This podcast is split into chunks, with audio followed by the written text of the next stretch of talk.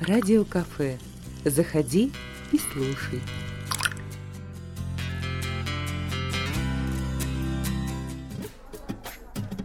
Добрый день, дорогие радиослушатели. У микрофона Анжелика Лукина. Это Радио Кафе. И за столиком вместе со мной арт-терапевт Светлана Понгельская. Давайте знакомиться и давайте поговорим о том, что же такое арт-терапия. Я, кстати, несколько раз слышала, что это такое, не вникала, но у меня такое было представление, что нужно что-то рисовать, и по этим рисункам обязательно тебе расскажут, кто ты там. Что то за северный олень? Да, например, нужно ли тебе развивать какое-нибудь одно направление в своей жизни или другое направление в своей жизни, или тебе нужно совершенно перестроиться и забыть то, что ты делал, и пойти по другому пути. То есть это вот то, что я думаю. Арт-терапия занимается бессознательным, то есть той частью нашей психики, которая как бы ну, как некий океан, то, что мы осознаем, да, в своей жизни, называем сознанием, это вот маленький островок, а бессознательно это вот океан, на котором этот островок держится. При помощи арт-терапии можно немножко заглянуть туда, в глубину вот этого океана и найти для себя что-то интересное. Вытащить на берег да, и да, воспользоваться. Да, вытащить на берег и воспользоваться, либо если какие-то подводные течения, которые мешают нам хорошо жить, можно тоже заглянуть, откуда они берутся, и как-то их перенаправить, приглушить, скажем так. Можно притупить, но оно потом все равно вылезет. То есть надо выдирать с корнем. Да. Все-таки арт-терапия это, это вообще что? Это наука? Это область психологии, как вот есть гештальт-терапия, есть э, юнговское направление, там есть э, трансперсональная психология. То есть это некая практическая это психология, практическая которая психология, помогает да. вырвать с корнем э, что-то, Ну, что... Либо с корнем, либо просто лучше понять себя как минимум. Как бы основное действие это через творчество. Если все виды психологии, они имеют некое такое ос- достаточно основательное влияние на психику, то арт-терапия это самое мягкое, что существует в психологии воздействие. То есть арт-терапия практически невозможно навредить, надо очень сильно постараться. Любой человек может быть арт-терапевтируемым, потому что в каждом из нас есть творческое начало. Основная задача арт-терапии открыть это творческое начало, и через творческое начало человек сам решает свои какие-то жизненные задачи или проблемы. То есть если я не рисую, не леплю, не Если даже вы ничего не книги, умеете, вы все равно, у вас все равно это начало есть, и вы все равно можете это делать. Арт-терапия это не просто творчество, что собрались вот в кружочек сели и вышиваем, да? Ага. Это направленное творчество, то есть у него есть заданный вектор. А как его найти правильно? Этот вектор находит человек, который вот занимается сами арт-терапевт. То есть через некие поставленные задачи, например, да, которые вот он знает, к чему э- эта данная дорожка приведет. Ну, например, я вам говорю, вам надо нарисовать дом, там в этом доме еще что-то, и потом рассказать, где этот дом, э, как он выглядит, кто в нем живет. То есть, по сути, мы всегда рассказываем о ком? О себе. В арт-терапии используется метафора, то есть метафоричность. То есть дом как человек, там, или, например, дерево как человек, или там э, если это кукла терапия, то человек лепит или рисует, или создает марионетку, и это тоже как метафора, марионетка, она как бы опосредованно через нее он, в общем-то, рассказывает про себя и как бы видит себя со стороны. То есть я рисую дом, и потому как я его нарисовала, а, мне потом арт-терапевт э, подскажет Ну, и э, как бы и- вышивать мне, лепить мне или пойти колотить э, какие-нибудь э, нет, будки и скворечники. Нет, нет, нет. У нас есть какое-то любимое в нас качество, есть нелюбимое качество, да? Его можно нарисовать, причем ну, абсолютно абстрактно, да, допустим, мое любимое качество, которое точно во мне есть, и оно вот одно из основных, да, которое вот положительное мое качество, допустим, я там мягкий человек, да, добрый.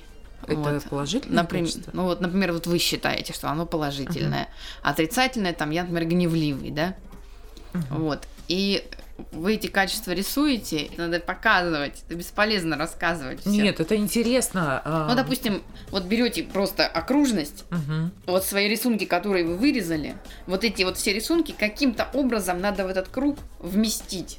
Их можно порезать, их можно смять, то есть как угодно. И потом уже, когда вы на них смотрите, когда они вместе, то уже вопрос, а является ли доброта для вас положительным качеством, а гневливость отрицательным. Опять же, ответ внутри вас. Это ваше внутреннее открытие, от которого ну, арт-терапевт уже за вас это сделать не может. Ну, как правило, это вот через творческий процесс какую-то грань в себе открываете.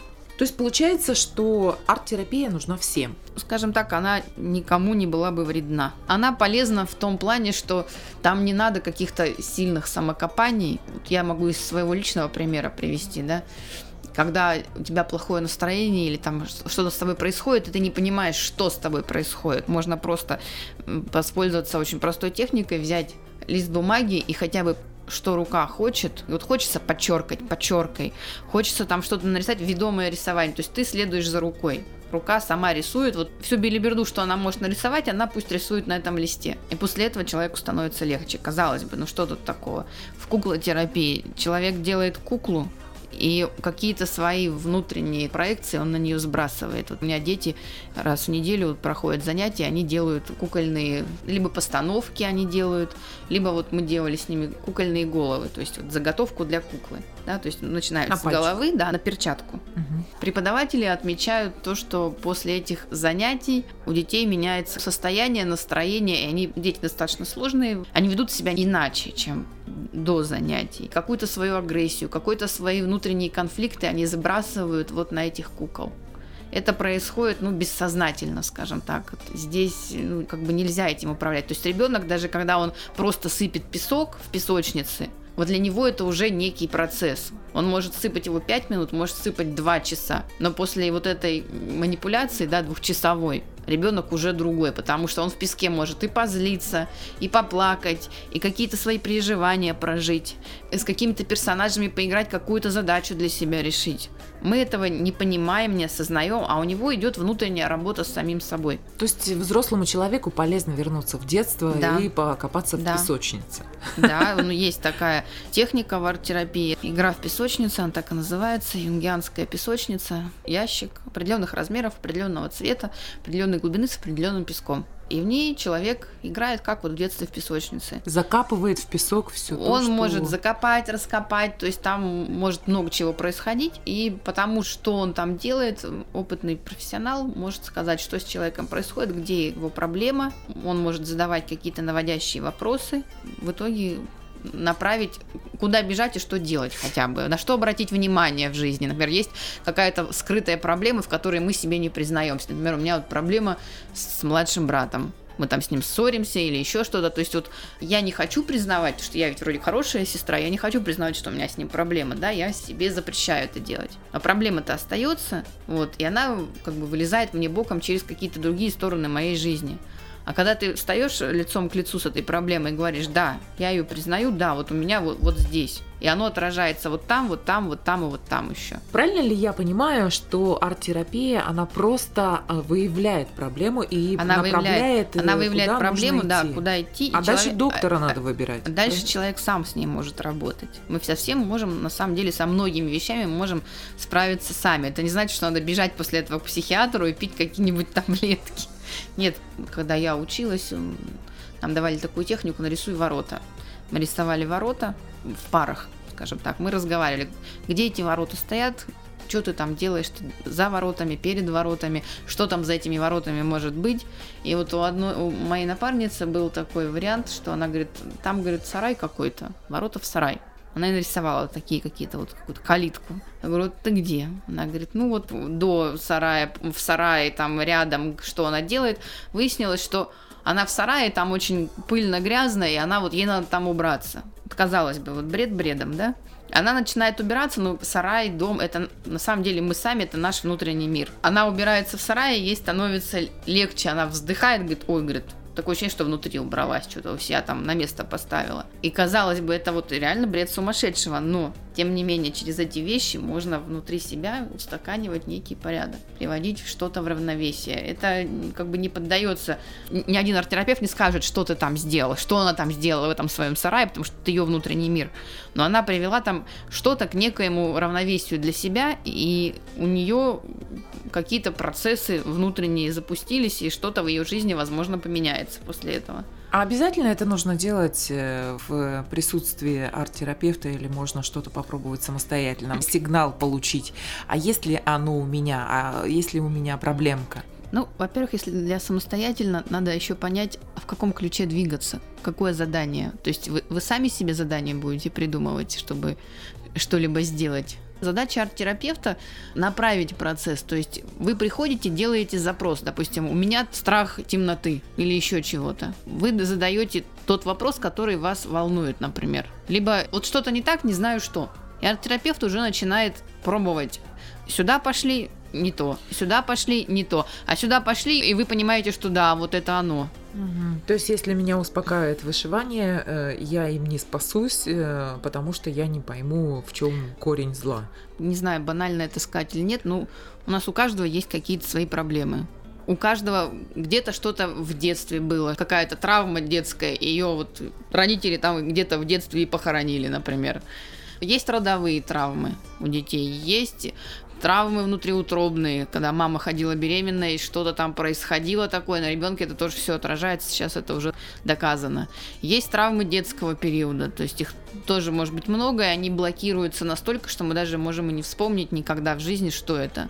А, а тем не менее поможет это вспомнить? Через арт-терапию можно это попробовать вспомнить, либо вот до чего-то докопаться докопаться слово такое, да, вот э, ну, действительно ну, ну, там где-то на очень глубоко. Ну, там на самом деле, скрыто. потому что у нас, как я уже говорила, сознание это маленький островок, а подсознание это огромный океан. И что там в этом океане, мы, как правило, не помним, не знаем, либо оно настолько вот где-то травматично для нас, что она говорит, не-не-не, я, я туда не полезу, не хочу, не буду смотреть, не стану. Все, закрыли тему. Но это как в доме в подполе. Есть под полом какая-то вода, и она со временем начинает тухнуть, гнить или еще что-то.